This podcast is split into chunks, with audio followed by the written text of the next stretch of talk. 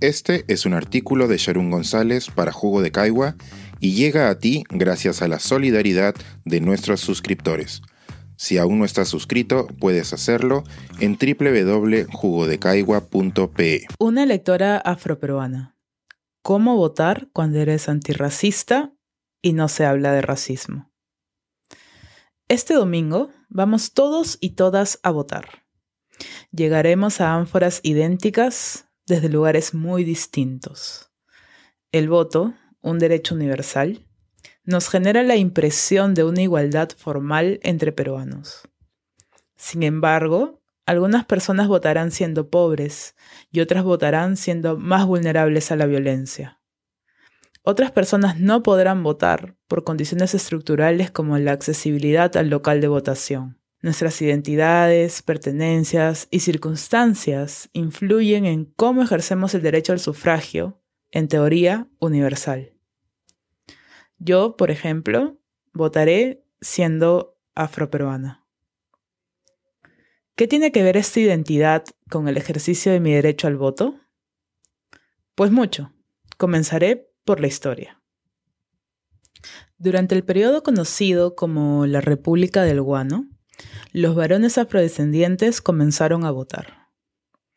Este cambio en las dinámicas los hizo figuras centrales en los discursos sobre las elecciones peruanas.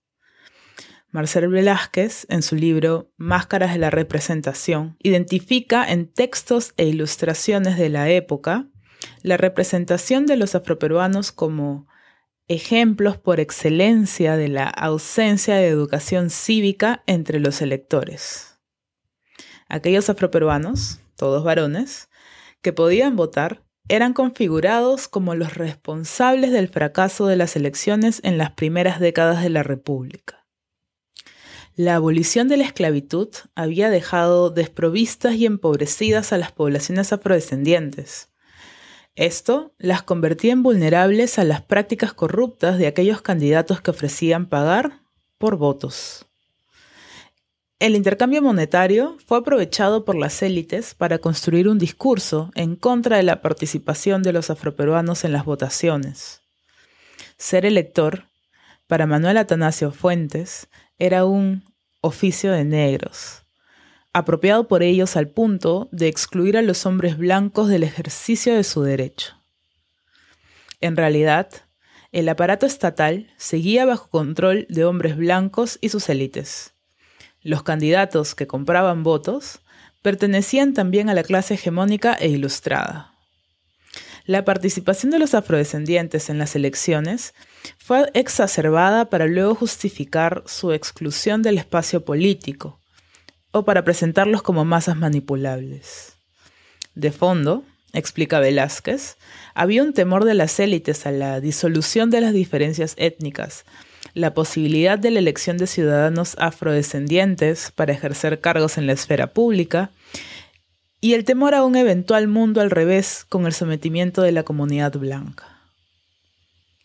Con una historia así, votar siendo afroperuana hoy es un acto de reafirmación de nuestra ciudadanía.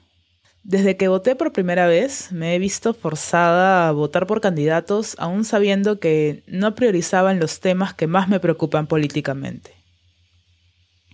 El racismo y la discriminación racial ni se asoman en el debate, aunque sean transversales a muchas desigualdades y violencias.